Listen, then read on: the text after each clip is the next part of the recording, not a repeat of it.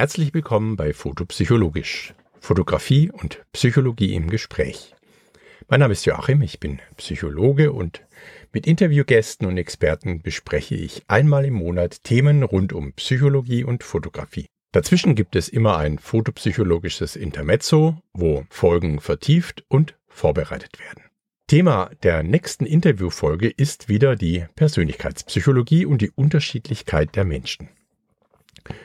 Und speziell geht es um ein sehr bekanntes Modell der Persönlichkeit, die sogenannten Big Five. Das Interview führe ich mit der Künstlerin und Fotografin Sabine Dehnel. Und in diesem Intermezzo möchte ich die nächste Folge inhaltlich vorbereiten, Grundlegendes über die Big Five berichten und einen Bezug zur Fotografie herstellen. Und es gibt in dieser Folge Beiträge von Dr. Ronja Demel. Sie ist wissenschaftliche Mitarbeiterin am Institut der Psychologie, Abteilung Persönlichkeitspsychologie an der Humboldt-Universität zu Berlin. Nun, welche Relevanz haben Ansätze der Persönlichkeitspsychologie, die sich mit den verschiedenen Merkmalen und Ausprägungen von Persönlichkeitsfacetten beschäftigen, für die Fotografie? Ich denke, ein gewisses Verständnis darüber, was eine Persönlichkeit aus wissenschaftlicher Perspektive ausmacht, ist für Menschen, die fotografieren, auf jeden Fall hilfreich. Die Persönlichkeit von anderen, aber natürlich auch die eigene Persönlichkeit. Ein Aspekt ist, sich selbst besser zu verstehen und dieses Verständnis für die persönliche Weiterentwicklung in der fotografischen Arbeit oder eine künstlerische Entwicklung zu nutzen. Die Persönlichkeitspsychologie ist natürlich ein sehr, sehr weites Feld und es gibt hier zahlreiche Ansätze und Theorien. Und ich möchte heute eben auf einen Ansatz eingehen, der in der akademischen Psychologie inzwischen auf einen sehr breiten Konsens stößt, die sogenannten Big Five. Zentral sind hier fünf Dimensionen der Persönlichkeit. Offenheit für Erfahrungen, Gewissenhaftigkeit, Extraversion, Verträglichkeit und Neurotizismus bzw. emotionale Stabilität. Dazu gleich mehr. Die Forschung zu den Big Five begann bereits in den 30er Jahren. Zunächst wurde die englische Sprache hinsichtlich grundlegender Dimensionen der menschlichen Persönlichkeit analysiert und kategorisiert. Ab den 19 80er Jahren wurden die Big Five durch zahlreiche empirische Studien bestätigt. Über unzählige Fragebögen, mithilfe derer einzelne Persönlichkeitsmerkmale gemessen wurden, konnten über Faktorenanalysen die fünf Faktoren der Big Five als sehr stabile und voneinander unabhängige Faktoren bestätigt werden. Und das ist das Besondere an diesem Ansatz, die Big Five wurden empirisch ermittelt. Die Big Five wurden auch nicht nur in unserem Kulturkreis, sondern in vielen anderen Kulturen und Kontexten nachgewiesen. Und hier nun ein erstes Statement von Ronja Demel. Also die äh, Big Five stellen nach wie vor eines der wichtigsten, wenn nicht sogar das wichtigste Modell der Persönlichkeitspsychologie dar. Ähm, die haben eine sehr lange Forschungstradition, also jetzt in psychologischen Termini mal getroffen hinter sich. Und auch wenn diese Forschung der Big Five primär aus den USA kam und teilweise in Europa, auch in Deutschland, gehen wir davon aus, dass es ein Modell ist, das eben kultur- und sprachübergreifend sehr stabil ist und damit sozusagen den wissenschaftlichen äh, Konsens über Kulturen und Länder hinweg darstellt, an dem äh, man Persönlichkeit gut beschreiben kann. Allerdings ist immer wichtig, im Hinterkopf zu behalten, dass es sich bei diesen fünf Faktoren, also Extraversion, emotionale Stabilität, Gewissenhaftigkeit, Offenheit für neue Erfahrungen und Verträglichkeit nicht um die wichtigsten Faktoren handelt oder Persönlichkeitseigenschaften, die eine Person haben kann, sondern eher fünf Faktoren, die die Masse an persönlichkeitsbeschreibenden Merkmalen, die es in der Welt gibt, eben möglichst gut zusammenfassen kann. Also das Modell bietet sozusagen die die beste Art und Weise, um da diese, diese Fülle oder Masse an Persönlichkeitseigenschaften zusammen zu fassen und dahingehend ein Modell, das von vielen gut angewendet werden kann. Aber man muss sagen, die Big Five messen trotzdem Persönlichkeit nicht perfekt. Die sind ja stark reduziert mit nur fünf Faktoren. Das, also fünf Faktoren kann Persönlichkeit nicht ähm, erfassen, weil Persönlichkeit ist so komplex, das funktioniert nicht. Das heißt, wenn wir zum Beispiel einen Test haben, einen Fragebogen, um diese Big Five zu erfassen, dann ähm, haben wir immer Verlust an Informationen, weil wir natürlich nicht alle Aspekte eines Lebens einer Person erfragen können. Diese Persönlichkeitsmessung über die Big Five ist nicht perfekt. Es ist aber, es ist immer nur eine Annäherung an die Wirklichkeit, aber die Big Five sind eben das beste Modell, was wir sozusagen zur Verfügung haben, ähm, um Persönlichkeit zu messen und das für die Forschung einfach eine große Relevanz hat.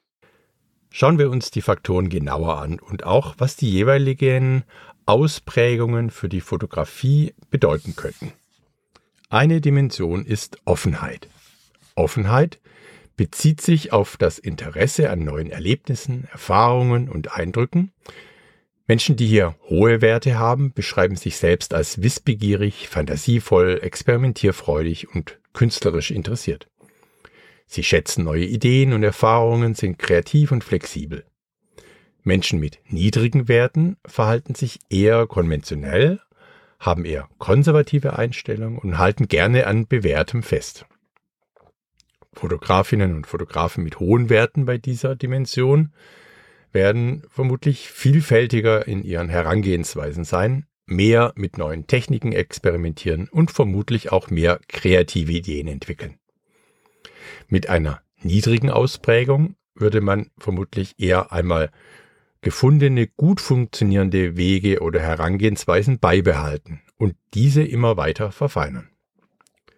Und das sind natürlich die sehr starken Ausprägungen. Viele Menschen sind auch nur leicht in die eine oder in die andere Richtung geprägt.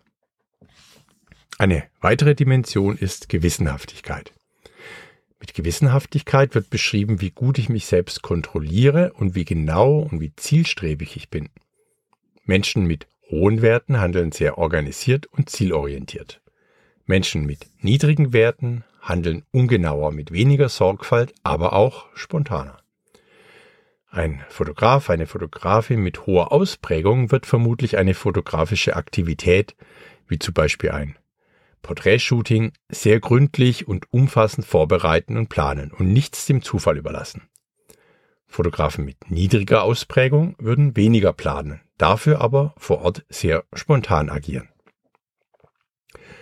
Auf der Extraversionsdimension sind in der einen starken Ausprägung die sehr geselligen, gesprächigen Extravertierten, die aus dem Kontakt mit anderen Energie ziehen und am anderen Ende die eher zurückhaltenden, schüchternen, introvertierten Gesellschaft von anderen eher meiden. Eher extrovertierte Fotografen dürfte es leichter fallen, aktiv auf Menschen zuzugehen und sie zu motivieren, sich fotografieren zu lassen. Eher introvertierte Fotografen arbeiten dagegen möglicherweise lieber alleine oder sie fotografieren gleich gar keine Menschen. Die Dimension Verträglichkeit bezieht sich in erster Linie auf Verhalten anderen gegenüber. Menschen mit hoher Ausprägung sind eher altruistisch, mitfühlend und hilfsbereit. Sie kommen gut mit anderen aus und können empfindsam auf die Bedürfnisse anderer reagieren. Menschen mit niedrigen Werten dagegen sind streitbarer, egozentrischer, aber auch misstrauischer anderen gegenüber. Eine hohe Ausprägung auf dieser Dimension kann dazu beitragen, dass sich Fotografen zum Beispiel in der Porträtfotografie gut in das Gegenüber hineinversetzen und schnell eine gute Verbindung und Vertrauen aufbauen können. Eine niedrige Ausprägung könnte hilfreich sein, um die eigenen fotografischen Ziele auch gegen die Interessen von anderen durchzusetzen. Und dann gibt es noch den Faktor Neurotizismus, emotionale Stabilität. Menschen mit hoher Ausprägung sind emotional eher labil und erleben häufig Angst, Nervosität, Anspannung, Unsicherheit. Menschen mit niedriger Ausprägung sind emotional sehr stabil, zufrieden, entspannt und sehr ich-stark. Fotografinnen und Fotografen mit einer hohen Ausprägung könnten in ihrer fotografischen Praxis sehr emotional und empfindlich aber auch unsicher und sehr selbstkritisch agieren. Ja, und gegebenenfalls auch schnell gestresst sein, wenn sich nicht alles so entwickelt, wie es geplant war. Solche mit niedriger Ausprägung können mit Kritik lockerer umgehen und lassen sich durch Schwierigkeiten und negative Rückmeldungen weniger beeinflussen. Und nochmal, die Dimensionen meinen jetzt natürlich immer ein Kontinuum. Das heißt, Menschen können extrem an den jeweiligen Polen eingeordnet werden oder eben, und das ist sehr, sehr viel wahrscheinlicher, irgendwo dazwischen. Ganz wichtig ist jetzt natürlich auch zu beachten, dass es sich hier um ein psychologisches Modell handelt. Jeder Mensch ist in seiner Persönlichkeit so einzigartig und vielfältig, dass er sie niemals vollständig durch solch ein Modell beschrieben werden kann. Und hierzu nochmal ein Statement von Ronja Demel. Das Modell kann natürlich Persönlichkeiten perfekt messen. Um Persönlichkeit perfekt zu messen, müssen wir jeden Aspekt der Persönlichkeit ähm, auch erfassen und das tut das Modell nicht. Selbst wenn wir diese Faktoren, die es gibt, diese fünf nochmal aufsplitten in beispielsweise Facetten, was man machen kann, also sozusagen noch eine äh, weitere Erfassung von Persönlichkeit sind es halt immer nur gewisse Eigenschaften, die eine Person zeigen kann oder halt auch nicht im, im Alltag, ähm, genau, die vielleicht mehr oder weniger relevant für die äh, jeweilige Person ist. Diese Faktoren subsumieren halt jeweils nur einen Bruchteil von persönlichkeitsrelevanten Eigenschaften.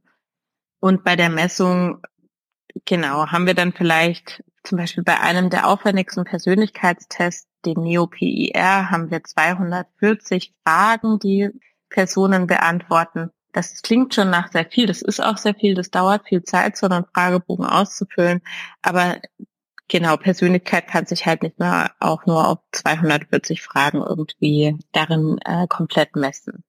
Also diese Fragebögen sind zwar etabliert, aber haben halt immer eine gewisse Fehlerwahrscheinlichkeit, mit der sie so einhergehen. Wie Ronja Demes schon gesagt hat, werden die Big Five normalerweise mit sehr umfangreichen Fragebögen di diagnostiziert. Das ist im Kontext der Fotografie natürlich nicht so nicht möglich und auch gar nicht notwendig. Es geht eher darum, ein gewisses Gespür und eine Sensibilität für die unterschiedlichen Facetten seiner eigenen Persönlichkeit und die Auswirkungen auf die fotografische Praxis zu entwickeln und dieses Wissen in einem Prozess der Reflexion für sich und die persönliche Weiterentwicklung zu nutzen. Also ein Verständnis zum Beispiel für die eigene Arbeitsweise erlangen, aber auch über fotografische Vorlieben und Abneigungen.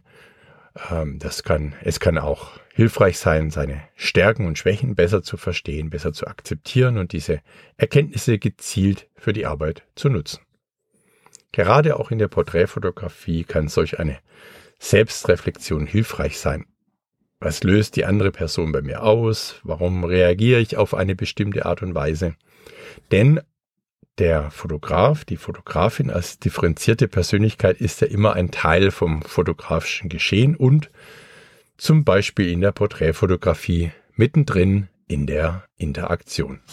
So, und zur Anwendung der Big Five im Alltag gibt es hier noch ein weiteres Statement von Ronja Diemel. Also Ziel der Forschung und auch der Persönlichkeitsforschung ist natürlich, dass die wissenschaftlichen Ergebnisse oder auch die Modelle, die wir anwenden, sozusagen der allgemeinen Bevölkerung hilfreich sind und äh, ihnen zugänglich sind. Und die Big Five können zum Beispiel äh, ganz äh, sinnvoll sein, um sich selber besser kennenzulernen, zum Beispiel in einem Coaching oder wenn es darum geht, um, um eine Berufsauswahl oder so. Aber man kann hier einfach auch gucken, für sich persönlich vielleicht, wie wirklich denn auf andere. Bin ich zum Beispiel eher introvertiert? Bin ich eher extravertiert? Und wenn andere Menschen das wiederum wissen über eine Person, dann können sie vielleicht auf die Person auch einfach besser eingehen beziehungsweise auch bestimmte Dinge Rücksicht nehmen. Wenn ich zum Beispiel weiß, dass eine Person eher introvertiert ist und ich sie mit auf eine Party nehme, dann kann ich vielleicht besser auf der, die Bedürfnisse der Person eingehen, wenn ich sie anderen Personen vorstelle und nicht davon ausgehe, dass die Person selber auf andere Menschen so leicht zugehen kann, wie es mir vielleicht als eine etwas extravertierteren Person leichter fallen würde.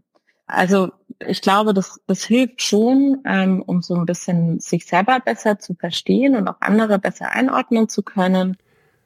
Und in einem letzten Statement ordnet Ronja Demel die Big Five nochmal insgesamt ein als empirisches wissenschaftliches Modell und innerhalb einer Alltagspsychologie. Ich glaube, es ist aber nach wie vor wichtig, drei Dinge zu betonen. Ähm, also es gibt bei diesen Big Five ähm, ist es nicht so, dass manche Personen einen dieser Faktoren haben oder andere nicht, sondern wir alle bewegen uns irgendwo auf diesen fünf Dimensionen. Also manche sind eher introvertiert, andere eher extrovertiert, manche sind eher verträglicher, andere sind weniger verträglicher. Aber es gibt hier keine guten oder keine schlechten Persönlichkeitseigenschaften, sondern wir bilden einfach die Vielfalt ab ähm, in der Gesellschaft und das ist total wichtig und das kann man eben so ein bisschen besser einschätzen mit so einem Fragebogen zum Beispiel aufgrund der Big Five. Und man darf aber nicht vergessen, diese Persönlichkeitsfaktoren sind immer nur als Überbegriffe zu verstehen. Also Extraversion zum Beispiel bedeutet nicht nur, dass Menschen entweder extravertiert oder introvertiert sein äh, sind oder sein können, sondern das kann auch bedeuten, dass Menschen vielleicht eher geselliger sind, gesprächiger, zurückhaltender, schüchterner, aktiver, lebhafter. Also das ist wirklich eine Fülle an Eigenschaften, die sozusagen dahinter stehen. Das sollte man, denke ich, im berücksichtigen oder genau im Hinterkopf behalten, dass, dass es eben nicht irgendwie nur eine binäre, also zweiteilige Einschätzung gibt zwischen zum Beispiel die Person ist introvertiert und ich bin eine extrovertierte, extravertierte Person oder so. Das ist, denke ich, wichtig. Also, dass man sozusagen nicht vergisst, dass äh, in der Alltagspsychologie es auch immer äh, Unterschiede gibt dann zu der tatsächlichen empirischen Persönlichkeitspsychologie und man bei so einem persönlichkeitspsychologischen Modell eben auch berücksichtigen sollte, dass das teilweise vielleicht nicht so leicht zugänglich ist, wie zum Beispiel andere äh, Persönlichkeitsmessungen, die man so im Alltag findet, wie zum Beispiel so Fragebögen in Klatschmagazinen, wo man sich dann einschätzen, einschätzen lassen kann, als äh, welcher Beziehungstyp man ist oder welcher Studientyp man ist oder sowas. Ja, und das war es auch schon für heute. Im nächsten Interview spreche ich, wie gesagt, mit der Künstlerin und Fotografin Sabine Dewine über die unterschiedlichen Facetten von Persönlichkeit, die Big Five und natürlich über ihre künstlerische Arbeit. Zum Schluss noch ein Hinweis. Aktuell läuft die erste explorative Studie zur Fotografie und zum Fotografieren. Es würde mich sehr freuen, wenn ihr den Online-Fragebogen ausfüllen würdet. Diesen findet ihr auf der Seite www.foto-psychologie.de. Und ein herzliches Dankeschön an alle, die bereits mitgemacht haben. Ja, und ich freue mich über Feedback zum Podcast, gerne per E-Mail an feedback at foto-psychologie.de. Und damit verabschiede ich mich und sage bis zum nächsten Mal.